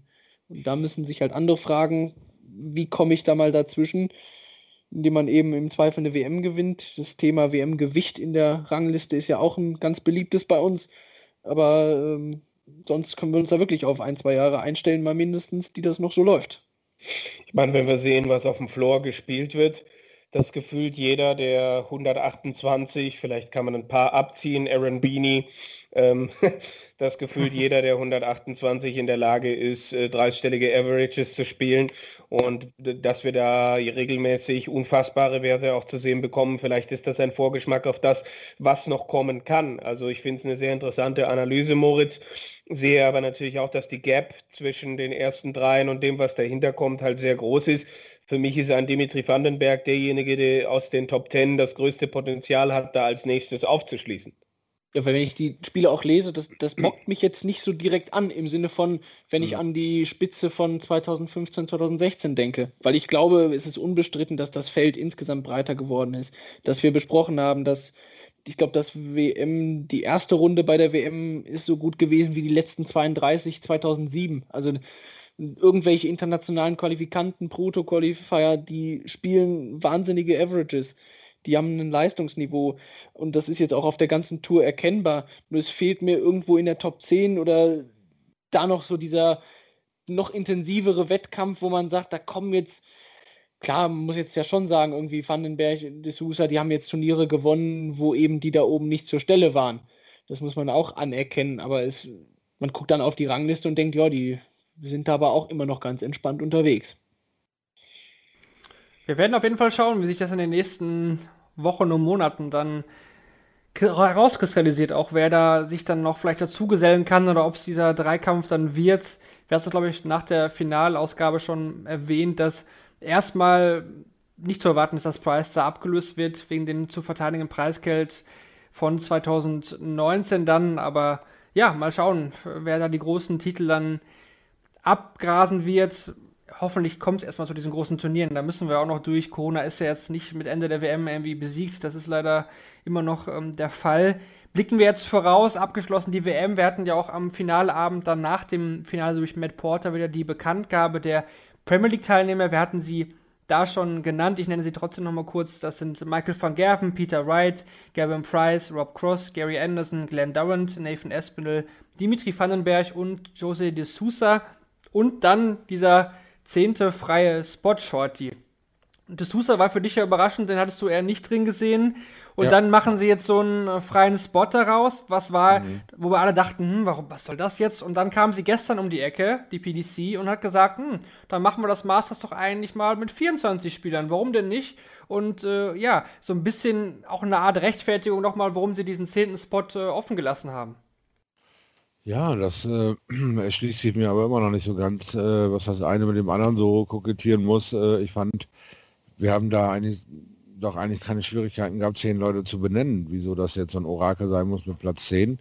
Und wie gesagt, ich war mit D'Souza nicht ganz einverstanden. Äh, und die Denkzettel, die da verteilt wurden, fand ich äh, in Ordnung. Richtung Smith, Richtung äh, äh, Wade, glaube ich, war es. Und da ist ja gut, dann muss man sich das halt jetzt mal geben, aber ich äh, bin auch mit dem mit den vier Aufstockungen auf die ersten 24 bin ich finde ich in Ordnung, äh, finde ich gut, dass man der Sache mehr Raum gibt. Die ersten 16 äh, wurden halt die Jahre über verwöhnt und man hat gesehen, dass die Qualität auch in die Breite gegangen ist. Also hat man keine Angst, äh, Spiele da irgendwie darzustellen, wo man denkt, okay, die zweite, dritte Reihe so nach den ersten acht, ersten 16, die wird qualitativ nicht so spielen, dass wir das ähm, irgendwie zeitlich eintakten können, um dann ein Turnier anzubieten. Und das hat sich gegeben, weil wir also mittlerweile bei, ich weiß nicht, mindestens 30, 40 sind, die äh, diese Spiele halt auch in der Qualität um die Mitte 90 zu Ende bringen können. Und auch äh, diverse Leute dabei sind, die man Highlights um die 100, 110 irgendwie zustande bringen.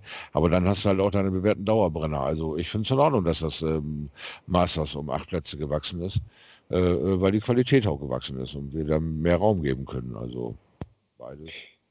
Aber warum dann nicht direkt 32, Kevin? Also wenn man jetzt 24 sagt, okay, eine Session mehr, quasi so wie bei den World Series Finals, dass erstmal so eine Runde vorgeschaltet ist, aber ich habe mich gefragt, na, warum macht man nicht direkt 32, die Top 32 nach der WM? Dann hätte man vielleicht den Donnerstagabend auch mit dazu, wäre doch auch eine Möglichkeit gewesen. Warum da jetzt nur 8 dazu und nicht einfach direkt dann die Top 32? Na, vielleicht war das mit der TV-Anstalt, mit ITV nicht anders vereinbar. Ich weiß es nicht. Ich finde es auch ein bisschen krumm. Mich überrascht es auch, also dass man in der aktuellen Situation äh, finanziell nochmal drauflegt. Ja, das äh, Preisgeld ist ja jetzt, glaube ich, auch nochmal um 20.000 Pfund gestiegen, um die acht Spieler dann nochmal mh, zusätzlich äh, einzu, einzusortieren und auszahlen zu können. Natürlich kann man sich vorstellen, dass der Kalender vielleicht in diesem Jahr auch wie der letzte ein bisschen abgespeckt ist, aber ähm, das Masters ist ja jetzt auch kein äh, Ranking-Turnier. Äh, grundsätzlich finde ich es immer schade. Also äh, richtig froh wäre ich vor allem gewesen, wenn man es irgendwie zu einem Ranking-Turnier gemacht hätte, äh, weil ich alle Turniere mit wenig Bedeutung, weil sie kein Ranking-Turnier sind, halt dann auch mit ein bisschen weniger Aufmerksamkeit verfolge. Ich stelle mir natürlich die Frage, was muss jemand beim Masters erreichen, um jetzt diesen zehnten Spot äh, zu kriegen. Ein Viertelfinale mit für manch einen vielleicht nur einen Sieg, weiß ich nicht. Ich glaube, dass es mindestens ein Halbfinale braucht, damit äh, irgendwie wir da über was reden können. Ich weiß nicht, wie das der Rest der Runde sieht. Ich habe ja die These aufgestellt, wenn Ian White das Masters gewinnt, hat die PDC ein Problem. Ja. Aber äh, du sprichst es an mit diesem Ranking-Gedanken.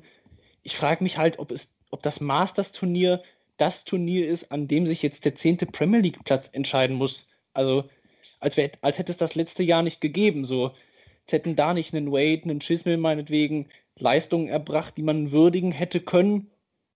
Ein Van Deuven wurde meinetwegen, wenn man eine Geschichte haben wo, äh, hätte haben wollen, äh, ob dann jetzt dieses Masters als Nicht-Ranking-Event dort eine Entscheidung herbeiführen muss, finde ich irgendwie eine schwierige Geschichte. Noch zumal das Masters ja jetzt nicht das Turnier war, das in den letzten Jahren extrem mit Spannung erwartet worden war. Vor allen Dingen haben die Spieler da nicht so viel Wert drauf gelegt. Die letzten Jahre kommt man nämlich auch, auch irgendwie auch raushören, da war die Trainingsleistung oder auch das Trainingspensum vorher jetzt ja auch nicht so riesig, dass man da jetzt irgendwie sich Wochen daraufhin vorbereitet hat. Finde ich auch echt, muss ich sagen, komisch, dass man dieses Turnier äh, so kurzfristig auch wieder erhöht. Vor allem frage ich mich, ist das so eine einmalige Sache jetzt wieder oder macht man das nächstes Jahr wieder mit 24 oder, oder, macht man ähm, die generell jetzt immer nur neun Spieler und dann den lässt den einen Platz offen? Also ich stelle mir vor, dass das ein Test ist. Also vielleicht jetzt zu gucken, wie lässt es sich an, wenn man auch mal die Spieler, wie Shorty eben sagte, aus der zweiten Reihe, die gut spielen können, wenn man die jetzt mal ranlässt, die sollen doch da jetzt nochmal kämpfen, darum in der Premier League zu spielen.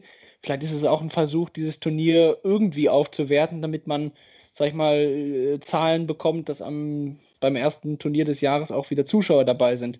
Äh, also jetzt vor den TV-Geräten an der Stelle.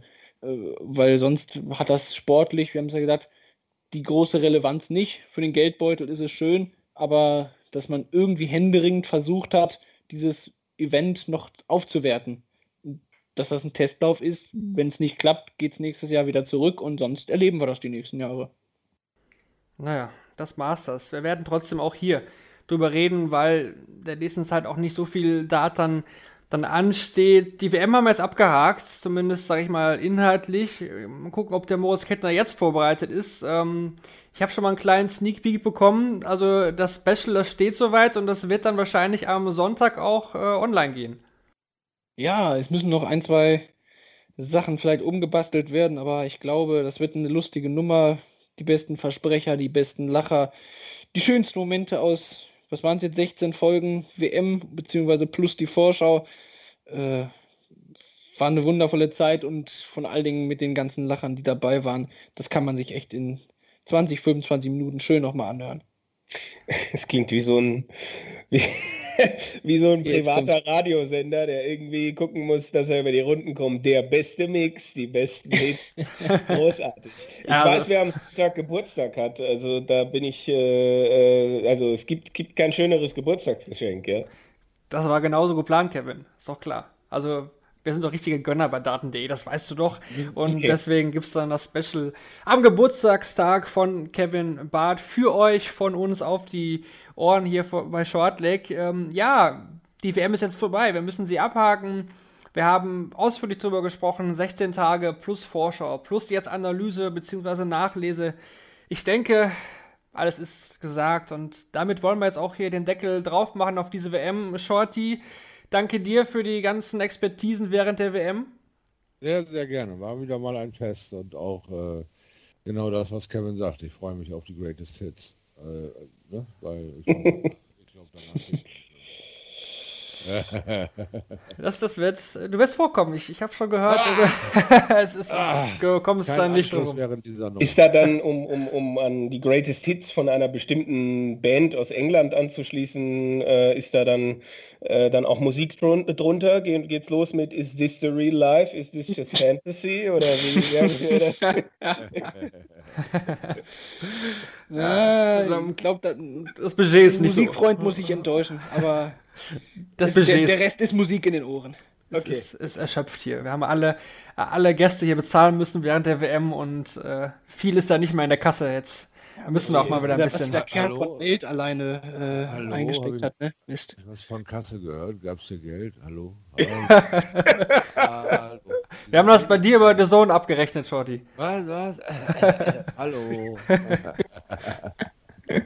Ja gut, dann äh, Kevin, dann wünsche ich dir einen schönen Geburtstag schon mal vor, vorne rein und äh, ah, ne?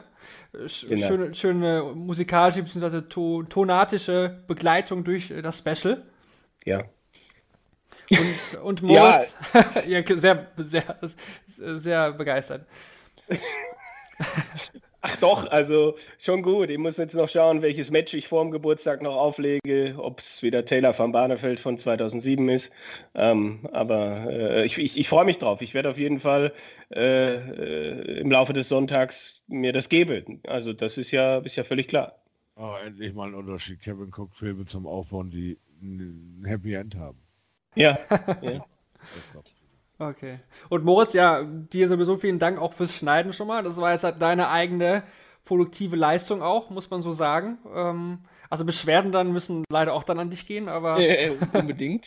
aber äh, Sonntag ist einschalten, Pflichtprogramm. Definitiv, definitiv. Wir haben keine Premiere oder so geplant, aber schaut einfach Sonntag auf den sozialen Kanälen von daten.de vorbei, in euren Podcatchern, auf Spotify, Google Podcasts, Apple Podcasts. Überall wird das auch zu hören sein. Und damit machen wir jetzt den Deckel drauf. Danke fürs Zuhören während der ganzen WM und ja, wahrscheinlich dann nach dem Masters wieder eine neue Ausgabe mit einem Gast, weil eine Stunde lang über das Masters reden werden wir nicht. Deswegen werden wir sehen, dass wir hier da einen reinbekommen, der noch nicht mit dabei war. Danke an alle fürs Zuhören und dann macht's doch gut, bleibt gesund und dann hören wir uns hier schon bald wieder. Mach's gut, ciao. Ciao, ciao. Tschüss.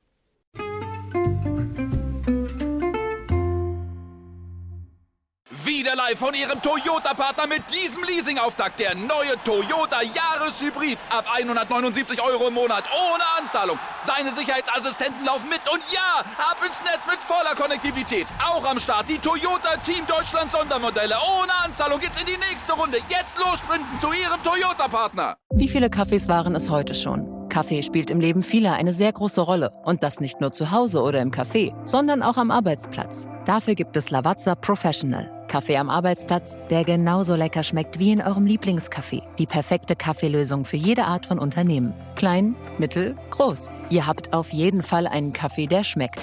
Die richtige Motivation für eure Arbeitstage. Alle Infos zu Lavazza Professional findet ihr auf lavazza-pro.de mit allen Kaffeelösungen für euer Büro. Wusstest du, dass TK Maxx immer die besten Markendeals hat? Duftkerzen für alle, Sportoutfits, stylische Pieces für dein Zuhause, Designer-Handtasche, check, check, check. Bei TK Maxx findest du große Marken zu unglaublichen Preisen. Psst. im Onlineshop auf tkmaxx.de kannst du rund um die Uhr die besten Markendeals shoppen. TK Maxx, immer der bessere Deal im Store und online.